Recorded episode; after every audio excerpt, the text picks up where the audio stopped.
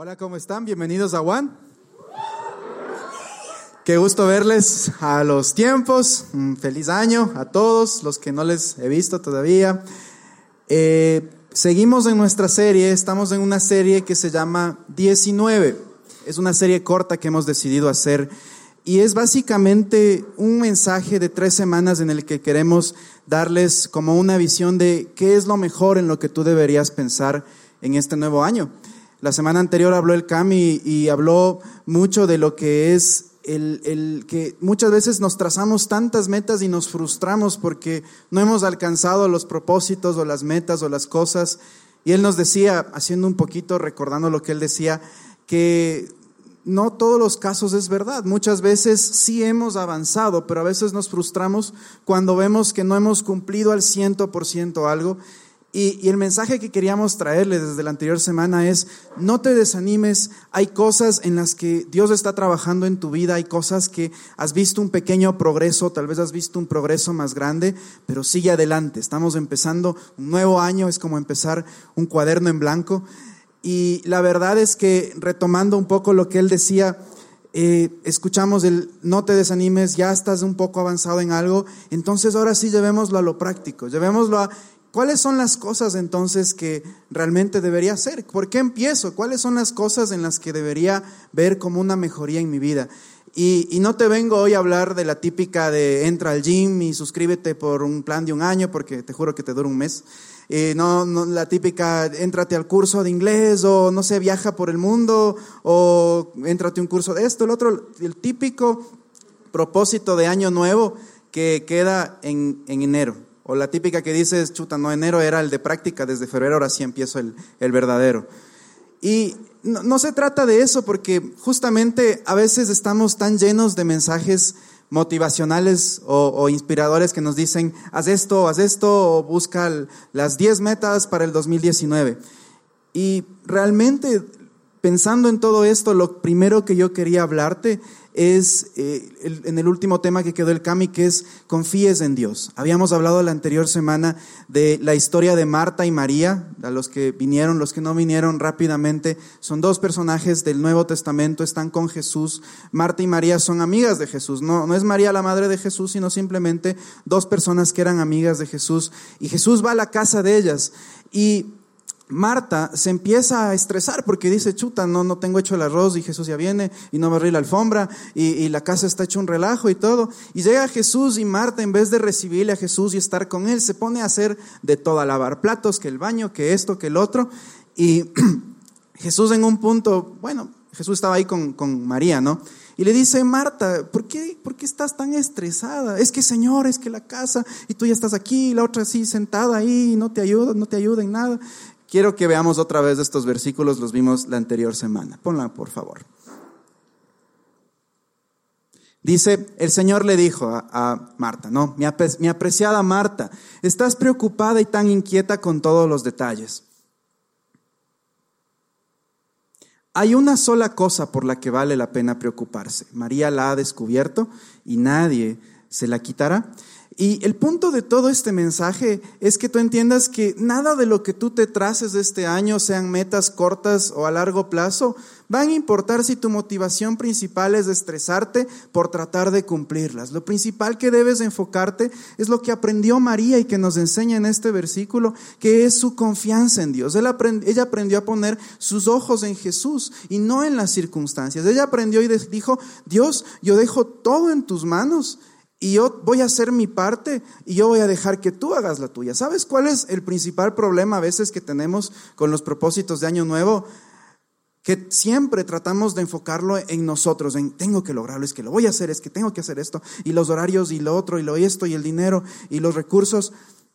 Y nos olvidamos de poner nuestra confianza en Dios. Nos olvidamos de que todo se trata de Él y que cuando nosotros ponemos nuestra vista en Él, Él también se encarga de lo nuestro. Nosotros hacemos nuestra parte y Dios hace la suya. Así que con todo este contexto y entendiendo este principal principio, por así decirlo, que es poner nuestra confianza en Dios, entonces ahora sí quiero hablarte de algunos consejos que sí deberías poner en práctica este año. Y quiero hablar el primero de ellos y es el de que cierres ciclos. Aprende a cerrar ciclos. ¿De qué se trata esto? Puede haber ciclos de relaciones tal vez destructivas que hayas tenido el año anterior, relaciones sentimentales o de amistades o de negocios o de lo que sea, y tal vez es tiempo de cerrar un ciclo con ciertas personas, de decir, bueno, esta relación creo que me está haciendo daño, voy a tomar mi distancia. A veces no está mal tomar distancia con ciertas personas o con ciertas relaciones que nos están causando daño. Tal vez es cerrar el ciclo de tu universidad, ya es hora de acabar esa tesis. y algunos están, ah, les dolió, ¿no? Tal vez es el ciclo de cerrar un hábito, un hábito bueno, un hábito malo. Tal vez puede ser bueno, pero es hora de cerrarlo. Tal vez le, le diste tan duro al gimnasio que, que tu vida se volvió el gimnasio y descuidaste otras áreas de tu vida. A veces no todo lo bueno es bueno, todo lo que es en demasía, de hecho, es malo.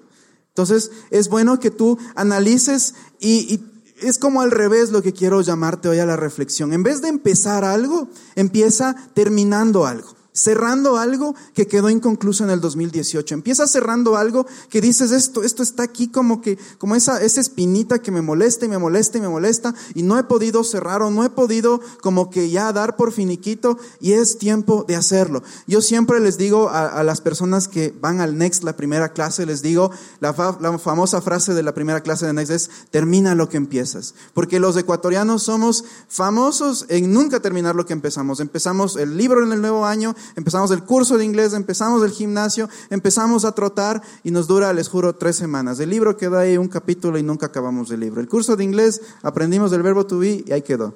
Entonces, en vez de empezar algo este año, piensa, ¿qué vas a cerrar este año? Empieza cerrando cosas que no has cerrado del año anterior. Relaciones destructivas y incluso yo siempre digo esto y es un versículo que siempre lo llevo yo en mi cabeza. Las misericordias de Dios son nuevas cada mañana. Mira lo que dice en este versículo de Lamentaciones 3, 22 y 23. El fiel amor del Señor nunca se acaba. Sus misericordias jamás terminan. Grande es su fidelidad, sus misericordias son nuevas cada mañana. Este es algo que yo llevo en mi cabeza todos los días, cada mañana, porque para cerrar ciclos debemos entender que Dios también es especialista en cerrar ciclos. A Él le encanta el concluir algo y empezar algo nuevo, pero a veces no se puede empezar algo nuevo si no cerramos lo viejo. Entonces este versículo habla de cómo cada mañana podemos levantarnos y decirle, Señor, cada mañana tus misericordias son nuevas, cada mañana es una oportunidad para empezar nuevamente. Y si algo se cerró y me quedé inconcluso o algo que cerré me dejó como un poco desanimado, no importa, cada vez que sale el sol es para mí este recordatorio de, de, de saber que Dios tiene una nueva oportunidad conmigo. Y esto yo en verdad lo digo normalmente las mañanas y digo, gracias Señor porque otra vez salió el sol, aunque esté nublado, y es una oportunidad de empezar nuevamente algo. Así que cerremos ciclos. Número dos, perdona y perdónate. Este es bien importante. Mira lo que dice en Proverbios 17:9. El que perdona la ofensa cultiva el amor. El que insista en la ofensa divide a los amigos. ¿Sabes cuál es el problema del perdón? No es el hecho de ir y decir, ya, ya, te perdono. El problema del perdón es la famosa ofensa. La ofensa es analógicamente como un veneno. Es como cuando alguien me hace algo, yo me ofendo, es como que yo me tomo el, vaso de veneno, los tres diablillos ahí con leche, me pego ahí, esperando que a la otra persona le pase algo. Y la otra persona ni por enterada que yo estoy ahí muerto de las iras. Esa es la famosa ofensa. A veces por la ofensa no podemos avanzar. Y, del perdón hemos hablado un montón en Juan y creo que debe ser algo pan de cada día en, nuestra, en nuestras vidas, sobre todo con la gente con la que tratamos todo el tiempo, que vemos todas las semanas, nuestros compañeros de trabajo, aquí la gente en Juan, la gente de nuestra familia, nuestros padres, nuestros hermanos. Todo el tiempo debemos caminar en perdón. No debemos darnos el lujo de la ofensa. Nuevamente, la ofensa es como tomarte un vaso de veneno esperando que al otro le haga daño el vaso de veneno que te estás tomando. Es ilógico, es absurdo, pero a veces hacemos eso. Viene la persona que sabes que te hizo algo y estás enojado y todo, dices, chuta, ya viene este desgraciado. Y te estás ahí mandando el, el vaso de ofensa. Cuando lo más importante y, un consejo que yo te doy este año es perdona, suelta. El, el, llevar el perdón a veces es como llevar esta mochila pesada. Todos los que pasamos por colegio en los 2000 y 90 sabemos eso, ¿no es cierto? Los ocho cuadernos, la cartuchera, el tablero de dibujo. Así nos trataban ahora, Wambras Millennials llevan la tablet nomás. Pero cargar una mochila pesada todos los días era durísima. A mí me dejaba el bus, yo vivía por San Carlos, me dejaba en San Carlos, tenía que caminar siquiera unas dos cuadras con la mochila y lo odiaba, era lo peor. Y, y a veces me iba a recibir mi mamá y era como, mami, la mochila. Y esa sensación, cuando tú te sacas la mochila pesada y la dejas a alguien más, eso es el perdón, ese sentir que has perdonado. Y esa mochila debes de echarla sobre Jesús. Porque Él es el que conoce todo lo que tú has pasado, el que te entiende y el que ya te perdonó. ¿Cómo no vas a perdonar si Él te ha perdonado todo? Es con más razón decirle, Señor, tú sabes todo de mí, tú me has perdonado. Señor, yo no quiero más esto, te entrego a ti. Tal vez tienes que perdonarte a ti mismo, a ti misma. Tal vez hay cosas del 2018 que tú misma te, te estás ahí reprochando, pero qué bruto, cómo soy, cómo fui a hacer esto, qué muda, cómo fui a gastar en esto, en lo que no tenía que gastar. Y estás ahí reprochándote y reprochándote, créeme, no es una buena forma, no es una forma saludable de empezar el 2019. Tal vez estás tú mismo, tú misma diciéndote, pero es que estoy ahorita pagando las consecuencias de una pendejada que hice el 2018. Bueno, es tiempo de perdonarte, es tiempo de tú mismo, tú misma soltar esa mochila y decir, hasta aquí no más. Nuevamente quiero que le pongas el, versículo, porque mira, mira el, el, efecto de lo que es perdonar. El perdonar siempre cultiva el amor. La consecuencia del perdón es el amor. Si tú quieres caminar en amor con la gente que te importa, aprende a perdonar. El perdón no es, nuevamente, y esto hemos dicho muchas veces, no es un sentimiento. Es una decisión, porque muchas veces no vas a sentir perdonarle a la persona que te ofendió, vas a sentir darle un puñete. Entonces, muchas veces tienes que tomar la decisión de perdonar y decirle, Señor, aunque me duela y aunque me dé iras y aunque me caiga mal este le perdono. Y sueltas y avanzas. El que insiste en la ofensa divide a los amigos. La ofensa y la falta de perdón lo único que causan es división. Y con división, créeme, no vas a poder avanzar este año. Así que segundo consejo, perdona y perdónate. Número tres, Paga deudas. Ay, ay, ay, aquí les va a doler a algunos. Les dolió la, la tarjeta de crédito. ¿Cuántos empiezan el 2019 con deudas? Todos tenemos deudas, ¿no? Yo estoy incluido, no soy un extraterrestre que tiene árbol de dinero. Todos trabajamos, pagamos deudas, tenemos cosas. Y, y el punto con paga deudas es que no dejes que la deuda se vuelva una carga en tu vida. No empieces el 2019 con una carga en tu corazón, en tus pensamientos, en tu mente. De, todos los días te levantas, gracias Señor, tus misericordias son nuevas cada mañana. Chuti la deuda, Señor, ayúdame a pagar. Ya no aguanto. Gracias Señor, tus misericordias nuevas cada mañana y ves el estado de cuenta. Chuta Señor, ayúdame. Es como estás ahí bipolar, no, no sabes qué hacer. Mira lo que dice Proverbios 22, 7. El pobre trabaja para el rico. Mira, mira esta segunda parte. El que pide prestado se hace esclavo del prestamista. ¿Cuántos han sentido alguna vez que las deudas son una esclavitud? Te sientes esclavo de las deudas. Tu amo es el pichincha, el produbanco. Yo, yo te digo, y, y, y, en verdad la solución no es agarrar y cortar las tarjetas. Una persona me dijo, no, es que en enero voy a cortar todas las tarjetas, la Diners, la Visa, la Mastercard. No, no es la solución porque hasta por último la cuota fácil vas a querer usar en algún momento. Entonces, la solución no es cortar las tarjetas, la solución es aprender a manejar tus finanzas. Pero paso número uno para aprender a manejar tus finanzas es paga las deudas vivimos en una cultura que, que nos empuja a gastar en todo. Que el viaje de tus sueños, que empieza enero con la ropa de tus sueños, que empieza con el curso de tus sueños, que empieza con el auto nuevo, que dos por uno, que Chevrolet te ofrece las ofertas, etcétera, etcétera, etcétera. Y te empuja a pagar, a gastar, perdón. Normalmente nadie te empuja a pagar lo que debes primero. ¿Por qué se hacen las deudas una bola de nieve? Porque antes de pagar lo que debemos, seguimos gastando en otras cosas y en otras cosas y en otras cosas y en otras cosas. Y cuando te llega el estado de cuenta, dices, Diosito, ¿cuándo se volvió de cuatro cifras este estado de cuenta? ¿Les ha pasado o no les ha pasado? A mí me ha pasado. Y es una esclavitud porque si no puedes pagar todo, te toca pagar el mínimo y luego te cae el interés por mora. Sí saben de lo que estoy hablando, ¿no es cierto? Normalmente. O, la típica, estás pagando, no tienes tarjeta, pero pagas todo lo que tienes en efectivo y luego no tienes ni para el bus, no tienes ni para un lunchis de noche. Entonces, es, es tenaz la deuda. Y el, aquí la Biblia es súper sabia en esto. Proverbios dice, el que pide prestado se hace esclavo del prestamista. Las deudas nos esclavizan. Entonces, realmente, uno de los consejos, quizás el más fuerte que yo te puedo dar, que empieces es, haz un plan y paga lo que debes este año. Obviamente sé que hay deudas a largo plazo, un carro, una casa, no sé, alguna cosa de gran valor que estás pagando, ¿no? no hay ningún problema, siempre y cuando la deuda no se te convierta en algo impagable y que sea manejable, sigue pagándolo. Pero si tú tienes una bola de nieve que ya no sabes qué hacer, haz un plan y paga esa deuda, mátala esa deuda. Yo les cuento, el año anterior, 2018, yo, yo tenía una súper deuda, una deuda súper grande porque compré un montón de cosas, obviamente necesarias, otras no mucho, pero compré.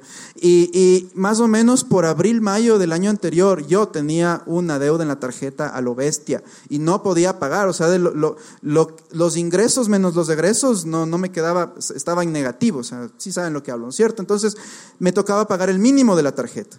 Y cada mes era arrastrar la deuda y arrastrar la deuda y cada vez venía más pagos otra vez y más pagos y más pagos hasta que un mes, gracias a Dios, hice ahí unos, unas movidas, gasté menos de lo que tenía que gastar, fui sabio en algunas cosas, entró un dinerito extra y dije, es el momento, te voy a pagar desgraciada y pagué toda la tarjeta. Y no saben la sensación de libertad y de tranquilidad que tienes cuando pagas toda la bendita tarjeta, porque es como que al mes siguiente ya, Solo te vienen los gastos del mes, ya no viene la bola de nieve. Entonces, es realmente, no te dejes esclavizar por la deuda. Haz, haz, anda en contra de esta corriente, de esta cultura de gastar por gastar y, y, em, y empieza esta cultura de pagar.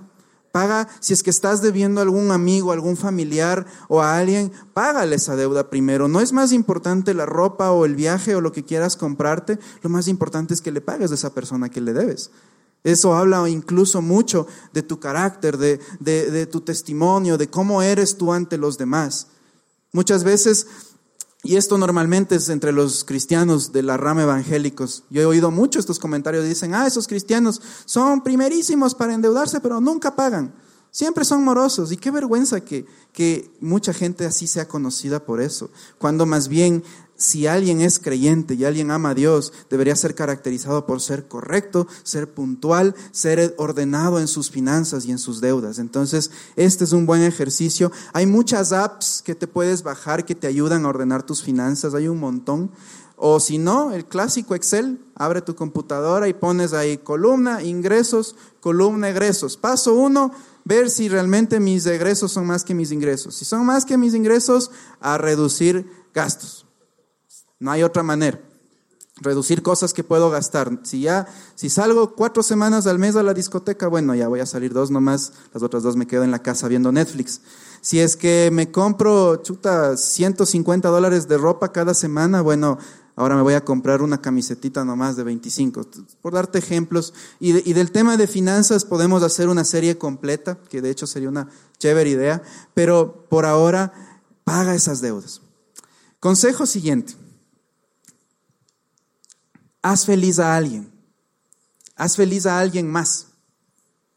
Este es chévere porque muchas veces empezamos el año pensando en nosotros, en mis propósitos de año nuevo, en lo que yo tengo que cambiar, en las libras que tengo que bajar, en los idiomas que tengo que aprender, en los países que he visitado, etcétera, etcétera, etcétera. Pero a veces nos olvidamos que un propósito puede ser hacer feliz a alguien más alguien que está a nuestro lado, alguien que está pasando por una situación difícil. Mira lo que dice en Efesios 5, 15 y 16. Tengan cuidado de cómo se comportan. Vivan como gente que piensa lo que hace y no como tontos. Aprovechen cada oportunidad que tengan de hacer el bien porque estamos viviendo tiempos muy malos. Y esto, vea, escrito hace tantos miles de años, seguimos viviendo tiempos muy malos. ¿Cuántos saben eso? Entonces, es, es tiempo de, de empezar a pensar en cómo puedo yo hacer el bien a alguien más. Y hay muchas maneras de hacerlo. Mira, mira este otro versículo. Es Gálatas 6.9. Gálatas 6:9. No nos cansemos de hacer el bien, porque a su debido tiempo cosecharemos si no nos damos por vencidos. ¿Sabías que es incluso una promesa de parte de Dios? Que todo lo que tú hagas a otros vas a cosecharlo. Y obviamente no lo hacemos por cosechar. Ah, verás Dios, no, como estoy dando, no, verás Diosito. No, lo hacemos porque amamos a la gente, porque amamos lo que Dios más ama, que es la gente. Pero es, un, es una ley de vida, es, es la siembra y la cosecha, es algo que no lo podemos eludir, escaparnos. Si tú haces el bien a los demás, Dios va a hacer el bien también contigo. Quieras o no, es, es como el karma que algunos le dicen. Si haces mal, igual te regresa, pero si haces el bien, vas a cosechar lo que estás haciendo. Muchas veces decimos, estoy haciendo tantas cosas bien, Dios, y no veo pues los resultados. ¿Dónde están, Señor? Voy todas las semanas a Juan, leo mi Biblia, oro una hora, oro en lenguas 30 minutos, y no pasa nada. Y a veces nos cae de pelos este versículo decir, no nos cansemos de hacer el bien. Tal vez hiciste el bien en el 2018 y cosechaste multas de tránsito, te peleaste con tu amigo, no sé, te rayaron el carro, no sé, me estoy inventando. Y dice, Señor, más hago el bien y me sale todo mal. no nos cansemos de hacer el bien. Empieza este año pensando, ¿a quién le puedo hacer feliz? ¿A quién le puedo ayudar? Puede ser alguien en tu familia que necesite un apoyo económico. Tal vez estás económicamente bien, gracias a Dios, y tienes la oportunidad de decirle a un familiar tuyo o un amigo, oye, ve, yo sé que estás con necesidad, toma este dinerito. A veces, como creyentes, creemos que orar es la solución y ya. Sí, sí, tienes hambre, déjame orar por ti, Dios te va a calmar el, hambre. No, brother, dale 100 dólares para que vaya al supermercado y se compre comida. O tal vez tienes un familiar que simplemente necesita tu tiempo y no has estado ahí para ayudarle. O tal vez hacerle feliz a alguien más es simplemente que le escuches a esa persona que sabes que necesita ser escuchada. Busca este año, y yo te dejo de deber este. Busca este año a quién puedes hacer feliz, a quién puedes ayudar, a quién puedes mejorarle el día, mejorarle la semana, mejorarle el mes, mejorarle el año. ¿A quién le puedes ayudar? Y si no tienes ni idea, dices, Ramiro, no tengo idea a quién ayudar, haz ayuda social. Puedes hacer algo que ayude en general a la sociedad. Hay muchas cosas de ayuda social y, hay, una chica que viene a Juan, se llama Gaby. Gaby, levanta la mano. Ella tiene un programa de ayuda social increíble. Ellos salen a las calles semanalmente, ¿no? Y, y ayudan a la gente que está en indigencia. Y de hecho, de todo el programa que ellos tienen, ya hay gente que ha salido de las calles y que están nuevamente reincorporándose a la sociedad de una manera digna. Es un trabajo espectacular que yo siempre lo veo en las historias. Y yo digo, si es que no sé en qué ayudar, pues podría ser voluntario en un programa como estos. Gaby va a estar hoy al final de la reunión. Levanta otra vez la mano, Gaby, que te puedan ver. Si es que tú quieres participar en este programa que ella tiene, acércate a ella, pídele más información, dile, ve, yo no tengo idea a quién ayudar, pero me parece genial lo que haces, dime qué tengo que hacer, cómo puedo ayudar. Tal vez tú no tienes tiempo, pero puedes decir, mira, tengo este, este dinero que quiero aportar a esto porque sé que va a llegar los recursos a alguien más, pero Ayuda a alguien más este año, este mes, esta semana o este mismo día. Otro más. Y con este quiero terminar. Y creo que es el más importante. Acércate más a Dios. Tal vez el año anterior tuviste un año difícil. Eso les preguntaba el Camilo la semana pasada, me acuerdo, les decía, ¿a quién le fue mal y terminó mal? Ah". ¿Quién empezó bien y terminó mal? Ah", toditos. ¿Quién terminó bien? Nadie. Tal vez tuviste un año difícil con Dios y voy a pedir por favor que venga la banda. Tal vez tuviste un año difícil con Dios. Tal vez es, es, un, es un año en el que dijiste, Dios, como decía hace un momento, tantas cosas que he hecho y dónde estás. Y te alejaste de Dios. Puedes tener un nuevo comienzo con Él, nuevamente recordando, las misericordias de Dios son nuevas cada mañana. Puedes tener este tiempo, un nuevo comienzo con Él, porque nuevamente te repito, Dios es especialista en volver a empezar todo, en volver a cerrar ciclos y volver a abrir nuevos ciclos. Mira lo que dice en Isaías 43. Sí, perdón, este estaba antes. Busquen el reino de Dios, Mateo 6:33. Busquen el reino de Dios por encima de todo lo demás y lleven una vida justa y Él les dará todo lo que necesiten. Ahora sí, Isaías 43, por favor, el siguiente. Voy a hacer algo nuevo. Y esto es Dios hablando. Ya está sucediendo, ¿no se dan cuenta? Estoy abriendo un camino en el desierto y ríos en lugares desolados. Tal vez el 2018 para ti fue un desierto, fue un lugar desolado, fue un lugar donde dijiste, Dios, ¿dónde estás? Pero hoy tienes la oportunidad, este nuevo año, de decirle, Dios, tal vez el año anterior me alejé de ti, tal vez hasta te odié, no sé, te negué, dije que no servías para nada, pero hoy quiero empezar nuevamente contigo. Y tal vez ese es tu caso y tal vez tú dices, sí, ¿sabes qué? Yo, yo no, no quiero alejarme más de Dios. Empieza nuevamente. Recuerda lo que decía el Camilo la semana anterior. Tal vez no estás en el lugar que quieres estar, pero tampoco estás donde empezaste, has avanzado un poco. Tal vez has, tenido un progreso. No desprecies ese progreso. No desprecies ese poco que tú has caminado con Dios y más bien retómalo con muchas fuerzas. Y empieza, empieza a decirle Dios, quiero conocerte, quiero, quiero realmente saber qué es tener una relación contigo. Tal vez de este tiempo tú, no sé, no crees en Dios o has venido a Juan y dices, me gusta, pero realmente no creo. Quizás este año es tu oportunidad de, de decirle, Dios, te voy a probar. Te voy a probar realmente si eres real. Y si eres real, manifiéstate en mi vida. Yo, yo te puedo decir de tantas veces que yo he, dudado de, de, Dios, de que Él esté ahí, de que Él lo pueda hacer. Pero créeme, aún el año que se acaba de acabar, una y otra vez Dios era demostrándome que Él es real, no solo en mi vida, sino en la vida de gente cercana a mí. Demostrándome una vez más que Él está en control y que Él quiere bendecirnos, que Él quiere bendecirte, que Él quiere hacer algo en tu vida si tú le das el permiso. Así que yo te animo esta noche simplemente como pensamiento final.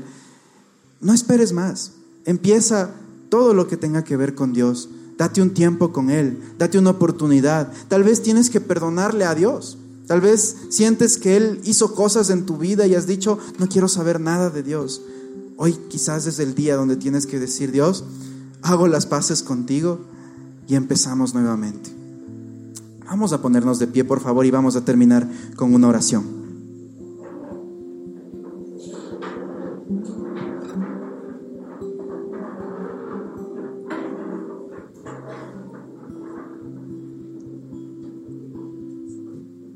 Tal vez tú te sientes identificado, identificada con algunas cosas que yo te he dicho esta noche y tú dices, Ramiro, chuta, realmente hay cosas que tengo que hacer. no lo dejes para febrero. Puedes empezar hoy mismo. Puedes empezar hoy mismo haciendo feliz a alguien, pagando las deudas. Puedes empezar hoy mismo buscando tu relación con Dios. Puedes empezar hoy mismo tratando de cerrar un ciclo destructivo que, no has tomado el valor de cerrarlo. O puede ser muchos consejos más. Pero el consejo final que yo te doy es, como empezamos, no, no, te, no te estreses como se estresaba Marta. Y digas, Dios, ¿cómo voy a hacer tantas cosas y las deudas y esto y el otro? Confía en Dios, confía en Él, porque Él está por ti, Él está a tu favor y Él te va a ayudar. Vamos a orar. Gracias Señor por esta noche. Gracias Padre porque delante de ti, Señor, sabemos que todo está en orden, que tú tienes el control. Padre, te entregamos esta noche nuestras vidas, te entregamos todo lo que somos, todo lo que tenemos. Te entregamos todas las áreas de nuestra vida en las que hemos sentido que no, no, no ha estado algo bien, que no ha estado en orden, que las cosas no han salido bien. Señor, Hoy decidimos incluso perdonar a la gente que nos hizo daño. Decidimos cerrar ciclos, círculos, cosas que nos hicieron daño del anterior año. Y decidimos empezar, tener un comienzo fresco, nuevo contigo este 2019. Hoy decidimos, Señor, aún entregarte el área de nuestras finanzas en tus manos.